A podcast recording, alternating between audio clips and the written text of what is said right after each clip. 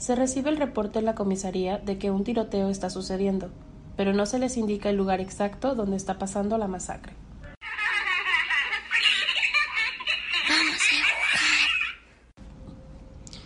Hola, ¿qué tal amigos? Bienvenidos a Juego de Asesino. Si eres nuevo por aquí, ve y escucha el audio 20 antes de escucharnos. Sí. no se crean, bienvenidos. Y pues a los que ya son recurrentes, ¿Cómo están? nos da mucho gusto saber que siguen aquí, que nos están escuchando. Y esperemos estén listos para este nuevo caso. Está bastante largo, les advierto de una vez. Así que agarren su cafecito, pónganse cómodos y vamos a empezar. Y pónganse bien cómodos porque esta vez nos vamos a situar en Australia. Así es. Vamos a comenzar con Martin John Bryant, que nació el 7 de mayo de 1967 en Queen Alexandra en Hobart, después de un parto que duró solamente dos horas. Su padre no caminaba nerviosamente fuera de la sala, ni esperaba en una como área de espera, como lo habrían hecho pues la mayoría de los padres de su época, sino que él estaba a un lado de su esposa en la sala de partos. Tal fue la facilidad no solo del nacimiento, sino de todo el embarazo que Carlene, la madre de Brian. Brian, tuvo, que había seguido trabajando en una fábrica de chocolate hasta que estuvo a pocas semanas del parto. Ella recuerda que su hijo pues era un pequeño feliz, contento y era un bebé que rechazó los brazos y cualquier tipo de afecto físico. Eso es raro en un bebé, ¿no? Pues Pequeñito. sabe saben qué consistirá, porque sí estaba muy chiquito para Como para no querer a la mamá. You know, como siempre los bebés son muy apegados a su mamá. Sí. Bueno, decía mucho sobre la como naturaleza estoica de, de la madre, que ella también tomó con calma el hecho de que el niño la rechazara, rechazara el hecho de la lactancia y pues ella decía que el apetito del niño era como inextinguible. Es que se me hace extraño a mí porque la conexión de un bebé recién nacido con una mamá es como muy Más fuerte que muy fuerte Ajá. como y luego eh, bueno no sé en otros países pero aquí en Estados Unidos cuando vas a lactar cuando vas a dar am, pecho por lo general los las enfermeras como te impulsan más como a tratar más de una sola vez a ver si aunque el bebé esté rechazándolo como no sé Sí, te acomodan y te acomodan hasta que quiere. sí sí claro No le dan opción. Pues para cuando Martin tenía 16 meses, no solo caminaba, sino que también corría, trepaba y escapaba de su mamá. Estaba empezando a tener dificultades para, pues, mantenerlo quieto, por así decir. Pues ellos recuerdan claramente que cuando estaban junto al niño, estaban como luchando contra esta Rechazo. Rechazo y eh, que fuera tan vago y que no tuviera cómo detenerlo.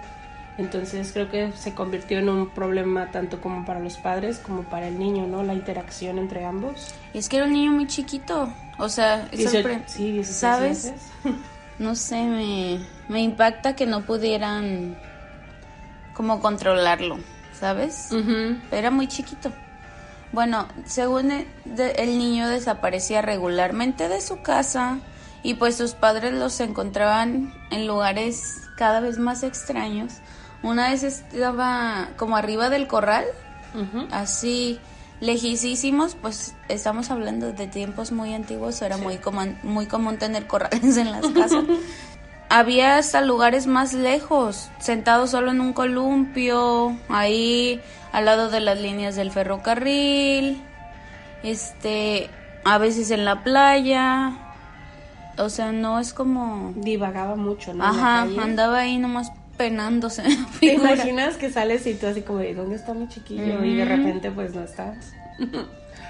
décadas más tarde, Carlene recordaba que él estaba, ella estaba como desilusionada y frustrada con su hijo, porque había tenido episodios, uno como ejemplo pone cuando él se tragó un clavo, pues ella está como desilusionada de quizás ella no hizo tan buen trabajo como mamá o que no pudo ni siquiera contenerlo. Y también como la falta de afecto, ¿no? Porque yo creo que como mamá también tienes esa necesidad, pues de que te abrace tu bebé, no sé, o sea, se me afigura. pues ella también ah, se sentía mal por la falta de abrazos, su lento desarrollo del habla y parecía que tenían otros problemas. Cuando él corría o trepaba o deambulaba por el vecindario, sus habilidades motoras estaban dañadas y no parecía estar madurando. O sea, fue súper como rápido su primer desarrollo, porque caminó y todo bien, y luego paró. Se quedó. Cuando Martin tenía tres años, estaba, pues claro que algo estaba muy mal con el niño. O sea, se quedó como de 16 meses, 18 por ahí alrededor. Ya no siguió avanzando. Y pues era un niño muy solitario, en, pues ahí donde vivían y no era por como elección del niño, sino que pues los demás lo alejaban. Yo creo pues era tan notorio la diferencia. La diferencia, ajá, que pues los niños simplemente lo hacían a un lado. Y sus esfuerzos para hacer amigos eran considerados o mal interpretados como si él los quisiera pues maltratar. Ajá, maltratar o creían como que se estaba haciendo el tonto y así. Aparte que era como muy como brusco. o sea, los empujaba, como por querer animarlos, pues, actuaba como a lo bruto. obviamente los otros niños se sentían molestos, pues que de repente llegue un niño y, ay, hola, y te dé un empujón. Pues sí. Pues no vas a creer que está queriendo socializar. No, no, crees que está peleando contigo. Creo que aquí también es esa parte donde el cariño, ¿no? La falta, como esa falta de aprender el tacto. Ajá. El mensaje era claro de que él no pertenecía. Si fuera atrapado en la calle mientras lo perseguían, Martin lloraba y gritaba como si lo estuvieran lastimando.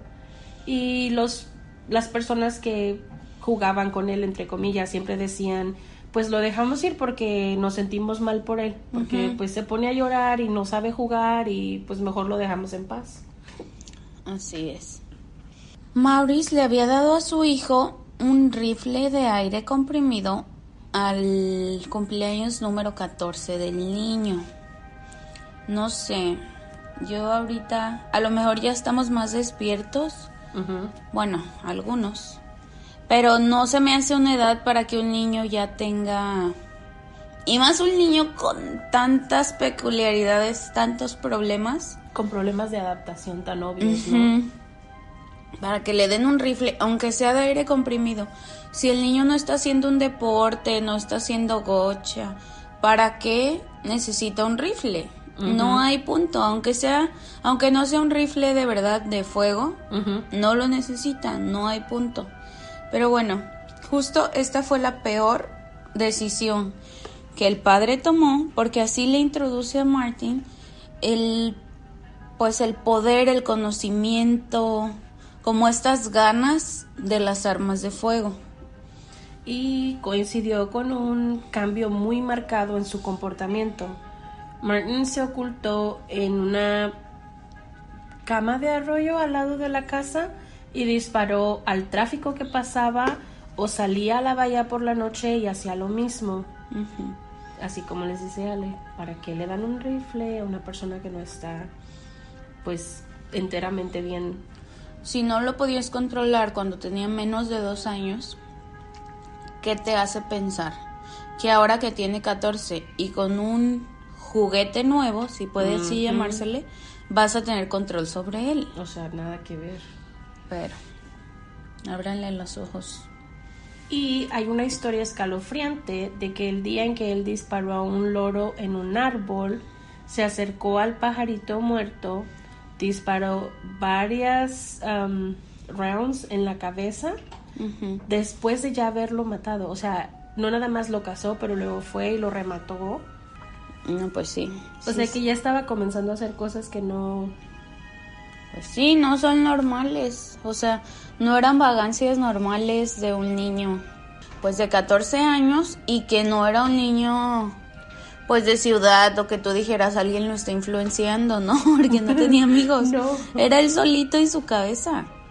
Pero bueno, fue por esta época cuando uno de sus compañeros de escuela, se llamaba Greg, termina como su mini amistad con él después de que Martin le clava la punta de la pistola en la parte superior de la cabeza. No. O sea, sí es un arma de pues no de juguete, pero pues no de fuego. O sea, porque sí sí tiene bastante no sé, quien conoce las armas de aire sí tienen bastante potencia, o sea, sí te llegan a dañar. No, sí, incluso hubo hace unos meses atrás, tengo entendido, yo escuché en las noticias que una persona que, de las que estaban en la escuela de nosotros había fallecido por un disparo de un arma de este tipo, porque él prácticamente le cayó donde, vaya, la redundancia, estaba en el lugar equivocado a la hora equivocada y le tocó en el lugar preciso y acabó con su vida. Incluso, o sea, aunque no sean copitos así de metal, aunque sean las armas de Como de pintura, ya, ajá, de plástico, si es a una distancia tan corta, claro que te llegan a dañar. Te lastiman. Ya, muy fuerte, no es como, hay solo un golpe. Si es a distancia, pues sí, nada más te va a dar un golpazo y te va a dar un morete por seguro. y lo vas a cargar por día. Pero ya que te lo pongan en la cara, no, eso no. Pues yo también habría acabado mi amistad porque mira. Ay, sí, qué pedo. Los, los maestros lo, lo describían como inusualmente separado de la realidad, sin emociones o expresaba emociones inapropiadas. Aparentemente siempre fue un niño perturbador y pues en muchas de las ocasiones violento y para encima de esto los niños con los que convivía lo acosaban severamente. Es que es parte de todo, yo creo. Pero bueno, Brian fue expuesto a tratamiento psiquiátrico varias veces y pues durante, o sea, a lo largo de toda su infancia no fue corrido, fue de que yo creo la típica mamá lo lleva un mes, luego le da flojera, ya que lo ve otra vez súper mal, lo vuelve a llevar dos, tres semanas, le vuelve a dar flojera y así. Lo, el caso es que no fue un tratamiento psiquiátrico constante. No. Fue cuando se le acordaban. Y bueno, en el 84, una pues evaluación realizada por el doctor Eric Kunigman este lo describe como retrasado mental y declara que tenía un trastorno de personalidad. Las notas de este pues caso indican que él no puede leer ni escribir, hace un poco de jardinería, ve televisión, solo los esfuerzos de sus padres evitan como mayor deterioro a su persona. Dice que podría ser esquizofrénico y los padres enfrentan un futuro sobrio con él. Sombrío. bueno, es lo mismo. Entendieron. Está muy parecido, sombrío, sobrio. Ya les estaban dando el primer... El primer, como... Aviso. Yo creo que sí. Sí, ¿no? Que también, bueno, no sé, como les digo, estoy estudiando un poquito ahorita lo que es el autismo. Incluso lo comentábamos con Kiki cuando estábamos como organizando la información. A lo mejor es por la época, pero a mí este chico me parece más una persona con autismo sí. Que una persona con retraso mental. De hecho, que yo pienso que está en, algún, en alguna parte del... Sí, dentro del dentro espectro, del espectro del autismo y yo creo que él está en el más severo porque si se le llegara a denominar como esquizofrénico, eso deteriora más las pocas habilidades que ya tenía y No, y luego, bueno, no sé, yo veo muchos puntos claves como el hecho de que el rechazo al contacto físico, a lo mejor no era tanto el rechazo a la mamá, sino que es algo, no es todos, pero hay una mayoría de chicos con autismo que presentan esta como rechazo al tacto, no por las personas, sino por las texturas, ¿sabes? Es como si los dañaras al tocarlos, Sí. ¿sabes? Y luego esta parte de que no reaccionaba con las emociones correctas es otra particularidad de las personas que son diagnosticadas con autismo. No de todas, o sea, por eso es un espectro, hay muchísimas formas de presentarlo. Y creo que es como no tan no tan vieja la información sobre el autismo porque Ajá. apenas se acaba como de Sí, es, fíjate que es una parte que sí, antes les decían cualquier diagnóstico y ya que pues se dieron cuenta todo lo que engloba o puede englobar el autismo, entonces se dieron cuenta de cuántos malos diagnósticos, por lo menos aquí en Estados Unidos, Sí, había de que a lo mejor hay problemas del lenguaje. Y pues no, no eran problemas del lenguaje, es que es un niño autista. No le estaban enseñando como él necesita que le enseñen, ¿sabes? Sí, darle la, la, la ayuda necesaria. Sí, así es. Pues Martin también fue diagnosticado con un IQ de 66, que es indicativo considerable para una discapacidad mental, por lo cual asistió a clases de educación especial. Así es, cuando Brian se convierte en un adulto joven, su comportamiento continuaba siendo pues perturbador, inapropiado. Cuando su padre decide pues retirarse para dedicarse a cuidar a su hijo, o sea, ya era un adulto joven y ya se va a dedicar a cuidarlo. Gracias, qué amable. Sí, la verdad. Pues el padre muere en lo que se supone fue un suicidio. Pero los paramédicos y los primeros, como en auxiliar en la escena, se, perta- se percatan de que Brian pues estaba como muy emocionado o muy entusiasmado por la investigación que estaba haciendo la policía y despreocupado del fallecimiento. No sé. O si hubieran Ay. visto la cara de Kiki de pregunta. Yo creo que aquí hay dos partes, porque sí te puede dar a entender como que a lo mejor él lo hizo y está como gozando toda la acción. ¿No? O en mi, en mi mente cruzó la idea como de, es, digamos, tiene un problema mental. Ni siquiera sabe lo que está pasando. Y hay acción en tu casa. So, hay un montón de gente entrando, todo el mundo está aquí, todo el mundo está haciendo preguntas, te están dando atención, eres como clave, unquote. Sí. Entonces, no sé, bueno, lo, lo quiero ver como dijeran por ahí, quiero ser ad- advocate of the devil. so.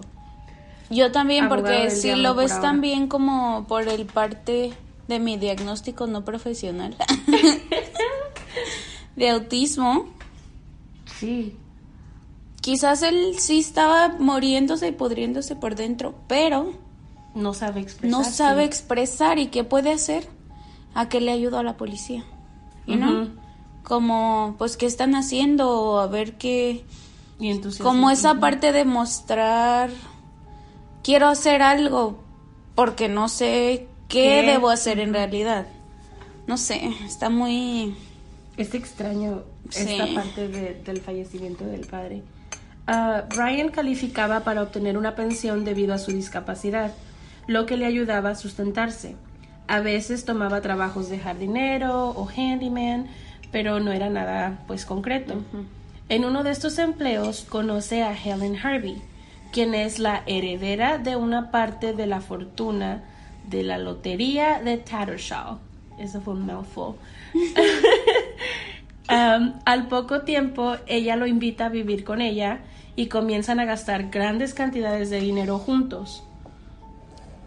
Así es, juntos se mudan a Copen, donde estuvieron pues ahí como pareja hasta que ella muere en un pues aparente accidente de tráfico y deja a Brian como el único heredero legítimo de la fortuna que esta chica tenía. Entonces, Mm. ahí también te hace pensar, ¿de verdad estaba tan... Que no sabía. Ajá, porque Question como si question ahí tuvo su... Creo o sea, que- no digo que las personas con algún tipo de discapacidad no puedan tener una relación seria y no sé qué, pero si se supone que estaba tan mal como... Pues cómo. O sea, ¿cómo? sí. Así toma posesión de la mansión y otros bienes de Howard, equivalentes a un poco más de medio millón de dólares. Viajó extensivamente por Australia e internacionalmente. Se sabe que estuvo en Singapur, Bangkok, London, Sweden, Los Ángeles, Frankfurt, Copenhagen, Sydney, Tokio, Poland y Auckland. A veces visitaba más de una sola vez e incluso había ocasiones en las que solo se le pegaba la locura y se subió al avión y decía pues a dónde me lleve. Aquí vieron un claro ejemplo de que Kiki habla Spanglish. Unos países en inglés, unos en español. Pero bueno, Es más que a veces ni siquiera sé hablar ninguna de las dos cosas. la cosa aquí es que él gozó. A lo mejor ahorita dices, eh, medio millón. O sea, ya hay carros que valen medio millón. Sí, sí. Pero medio millón en los ochentas, o sea, ese Es güey un era, ya, rico, rico, rico. Pero bueno, sí. Si ahorita medio millón sí representa, o sea, es mucho dinero, no cualquier persona No. tiene medio millón, es una realidad. Pero en ese tiempo era muchísimo más, o sea, hay que ser realistas también. Sí, y para que anduviera en todos esos lugares en tan poco tiempo, like, nada más andar de arriba abajo, es caro viajar. Así es. Bueno, él, él se dio la vida, conoció todo lo que yo quisiera, hasta que en algún momento, él como state manager es como, El fideicomiso creo que se dice en español. no el fideicomiso, sino el que le manejaba el fideicomiso, le restringe los fondos para que ella no pudiera viajar tanto y pues cuidara el dinero que le quedaba. ¿Qué quiere decir? Que se dio la vida desmedida y pues solo había dinero ahí, no había dinero entrante, solo saliendo. Entonces le dijeron, espérate, o sea, esto te tiene que durar de aquí hasta que te mueras, ¿no? Relájate, Sí. porque ese paso... Bájale a tu avioncito. Pues en 1993, la madre de Bryant hizo una petición por su tutela y pidió que el dinero fuera puesto en manos de los trustees o fideicomisarios, que es lo que yo puse ahí en español. Como tesoreros, a lo mejor. Si se saben la palabra, ya saben. en los comentarios nos dicen. La orden fue otorgada en base a su capacidad mental disminuida y pues ahora él ya no tiene el acceso al dinero tan fácilmente. Pues sí, pero a finales del 93, casi por mi cumpleaños, retira miles de dólares en efectivo y se sabe que usó algo de este dinero para comprar un rifle AR-10 semiautomático por medio de, una du- de un anuncio en el periódico en Tasmania. Y en marzo del 96 manda su rifle a reparar a una tienda de armas y al poco tiempo se compra un AR-15 al dueño de la tienda de armas. O sea, ya tenía dos. Dos. El que mandó a reparar y el nuevo que se adjudicó en esta tienda de armas. Quiero pensar, porque te acuerdas que estábamos discutiendo esto, no sabemos si había leyes Ah, que sí. permiten que las personas que tienen una discapacidad mental, porque en este caso él ya está diagnosticado, fue a corte y se le dio tutela a la madre. Y ya le quitaron su... dinero. No, no, no, no dinero. Como su capacidad de am, adulto, porque la Sí. mamá está en tutela. Exacto. Entonces, ¿cómo es que este hombre pudo Comprar comprar, un el, Ajá, comprar el rifle? Bueno, dos armas, porque ya era el segundo. El primero puedes decir, ah, fue en el periódico, se lo vendió cualquier hijo de vecino. Pero el segundo lo compró en una tienda de armas. Del dueño. Que se supone, bueno, no sé, por lo menos aquí en Estados Unidos te revisan hasta que traes abajo de las uñas para, Para ver, ver si si te tiene- venden un Ajá. arma. Pero, no sé. Fue extraña esa parte. En abril del 96 compró kits de limpieza para un arma calibre 30 y una escopeta calibre 12. O sea, ya estamos hablando cuatro Cuatro armas. armas. Compra una bolsa de deportes y le dijo a un empleado de la tienda que tendría que ser lo suficientemente fuerte como para transportar grandes cantidades de municiones. Son como muchas cosas. O sea, Si alguien me dice eso, yo les voy a platicar. Ahorita trabajo en una tienda. Estoy de supervisor en una tienda.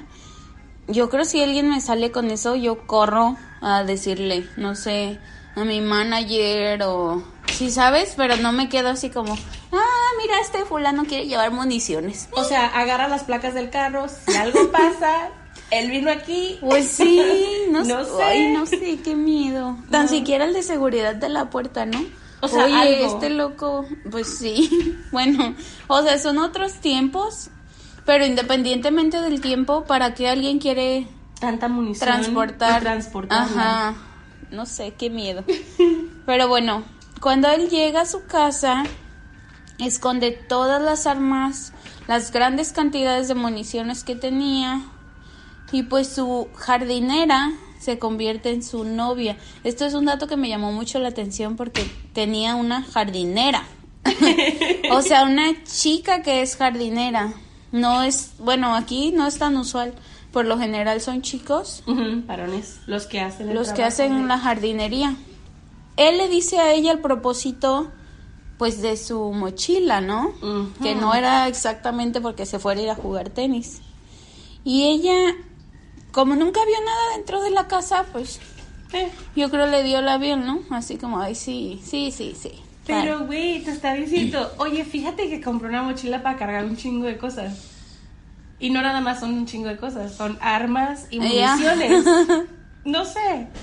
Pues sí, pero yo creo que también esta parte de, pues diario estoy aquí, estoy en el jardín, puedo ver para dentro de la casa y nunca he visto ni un arma.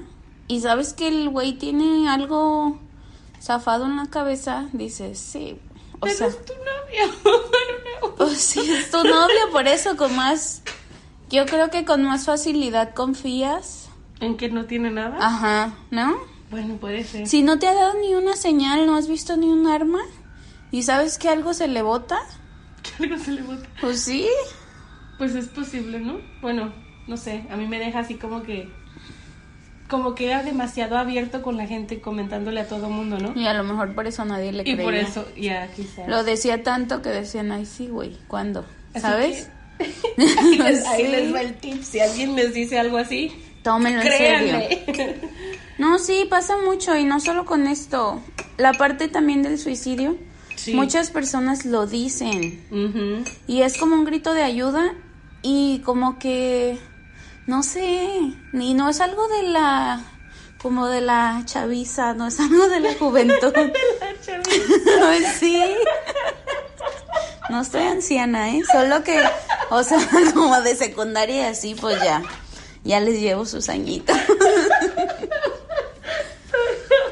No es algo de ahorita, pues. Es algo de siempre. Algo siempre, yo creo, desde que estoy chiquita he escuchado. Si te lo dicen, créelo. Ujú. Y es fecha que todavía lo siguen tomando como... Incluso, Ay, sí, güey.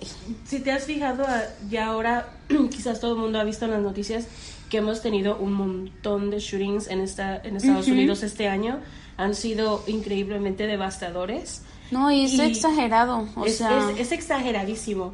Y lo, la mayoría de ellos posteaban cosas en Facebook, Ujú. le decían a alguien que lo iban a hacer, am, tenían, habían avisado y las personas ahora están empezando a tomar en cuenta que cuando alguien postea algo en Facebook es mejor reportarlo e investigarlo antes de que suceda Pero una después de cuántos, o sea, ya se va a acabar el año y cuántos llevamos. Todavía hace días hubo uno. Sí, en Chicago fue? Sí, o- algo así. Tiene días. Sí. Y Apenas, o sea, después de, de todo el año y de tantos años, la gente está diciendo, no, pues mejor sí hay que decir. O sea, O sea, sí, sí. de hecho.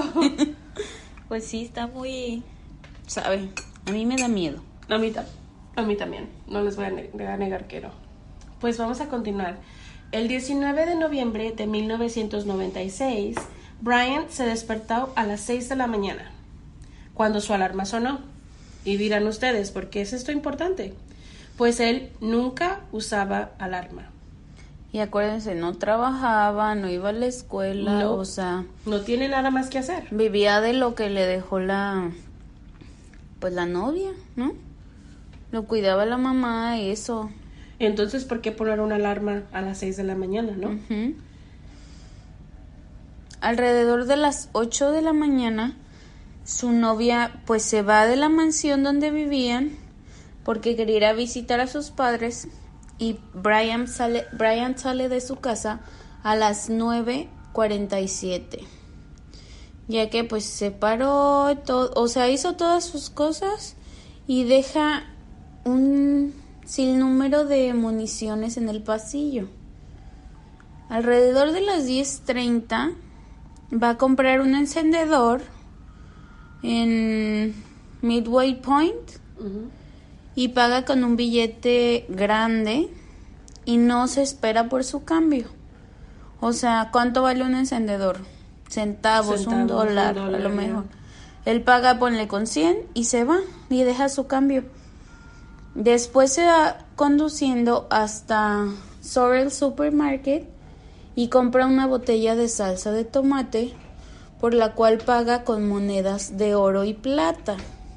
O Eso sea, es súper extraño. excéntrico el muchacho.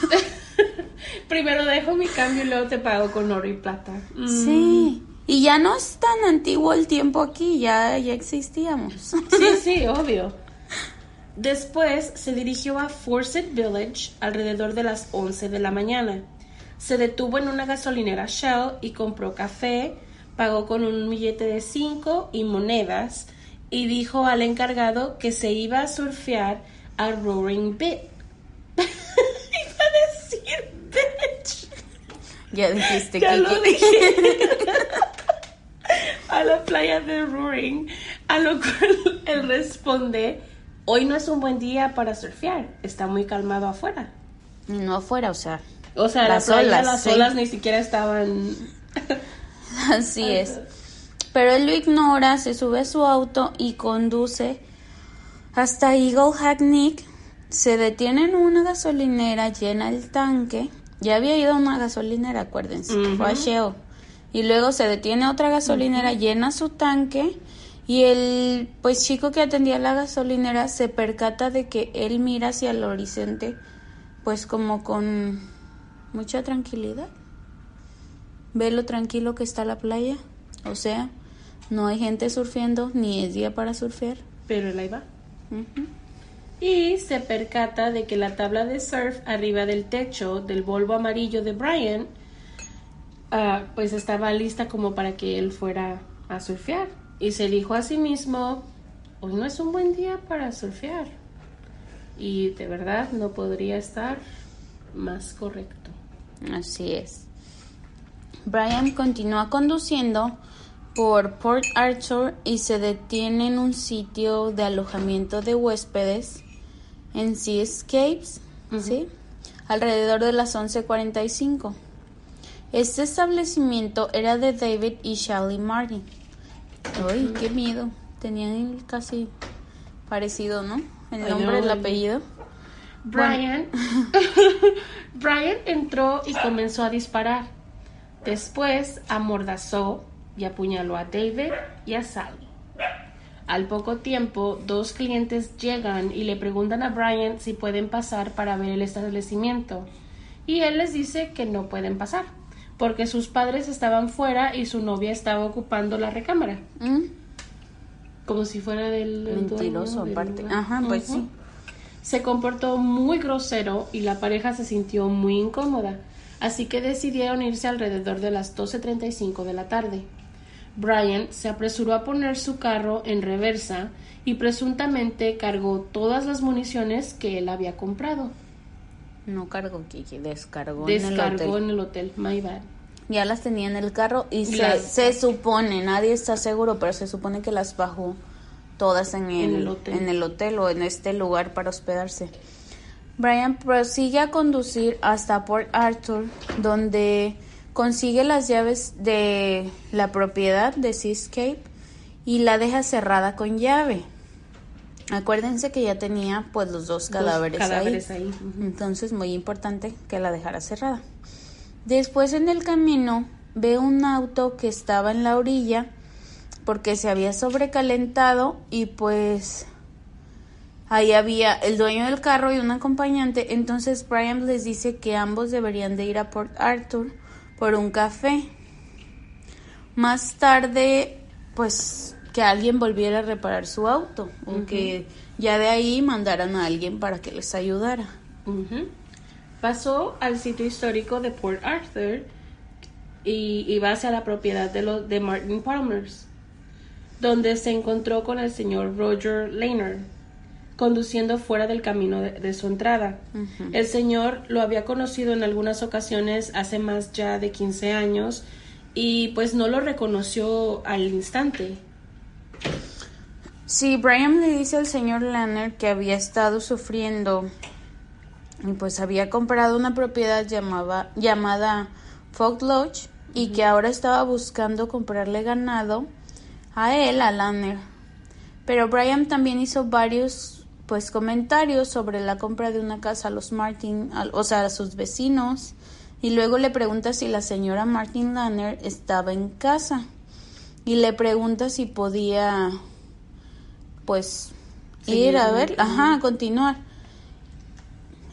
Y ya quería ir a ver a la señora. El señor Lanner le dice que sí, que vaya adelante, pero Brian le dice que pues tú también ven conmigo.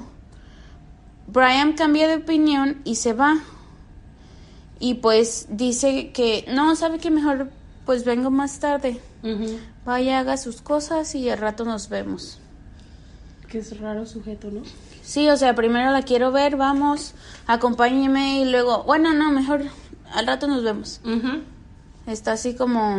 Mm, Eso es raro. Sí, son comportamientos poquitos am, como llamadas de atención o luces rojas, pero como no fue con la misma persona o con el mismo grupo de personas, a lo mejor no vieron Nadie lo notó ajá, extraño, vaya. un poquito de locura con cada quien, pues a lo mejor fue hasta normal porque de por sí estaba Pues mal. algo mal en la cabeza del hombre.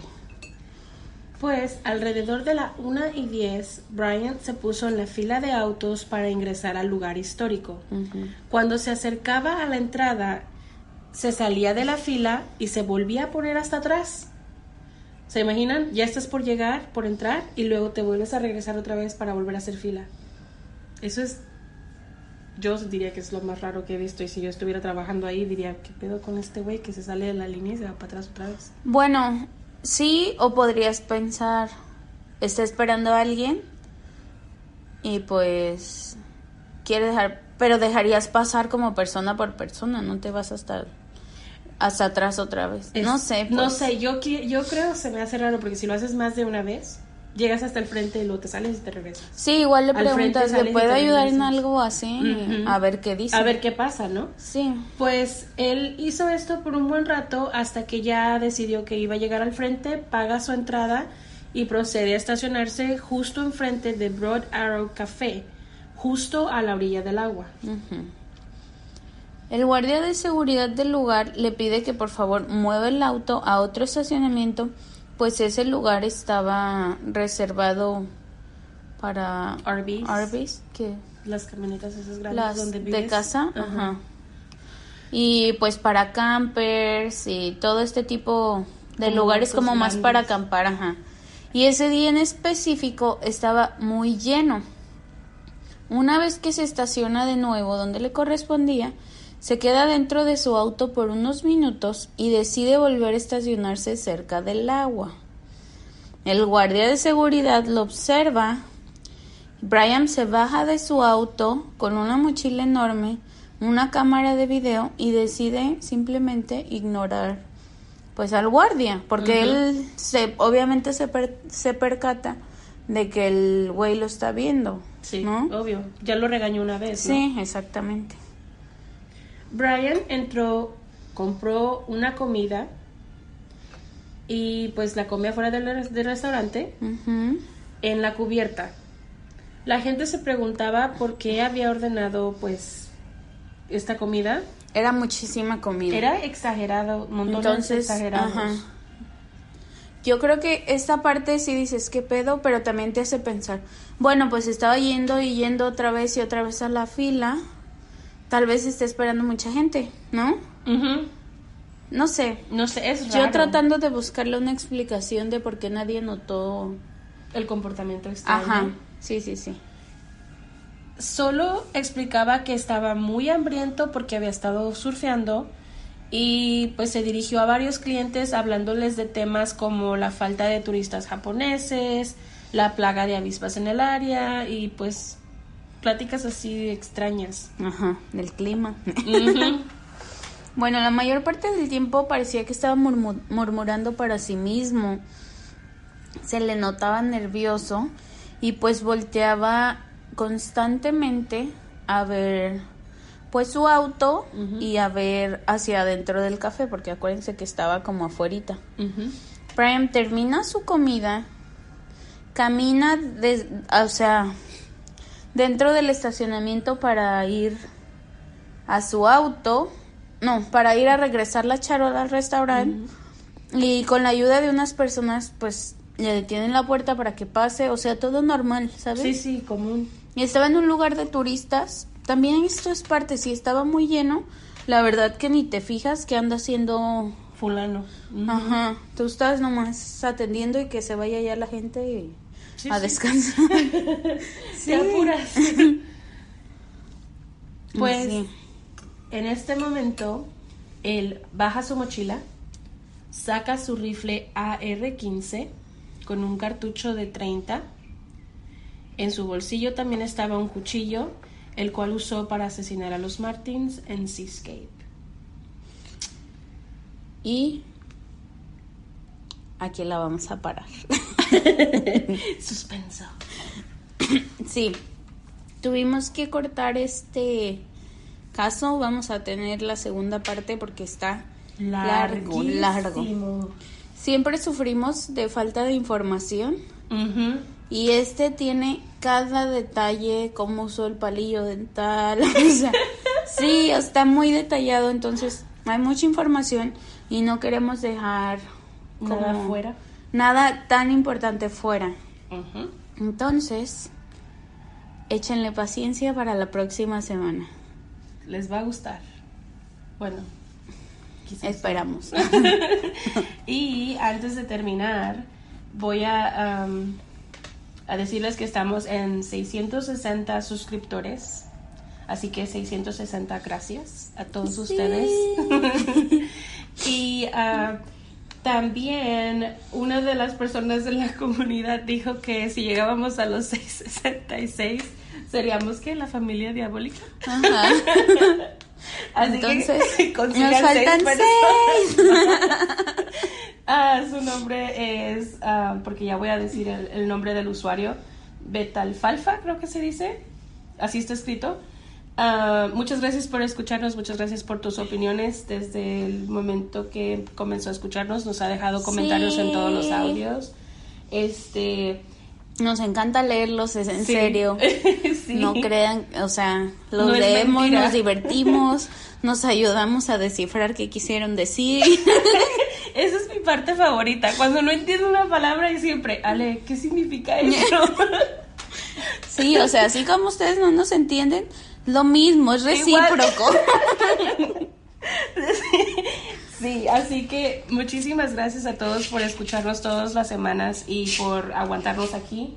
Esperamos les guste nuestro programa y pues hasta la próxima. Hasta la próxima. Bye. Bye.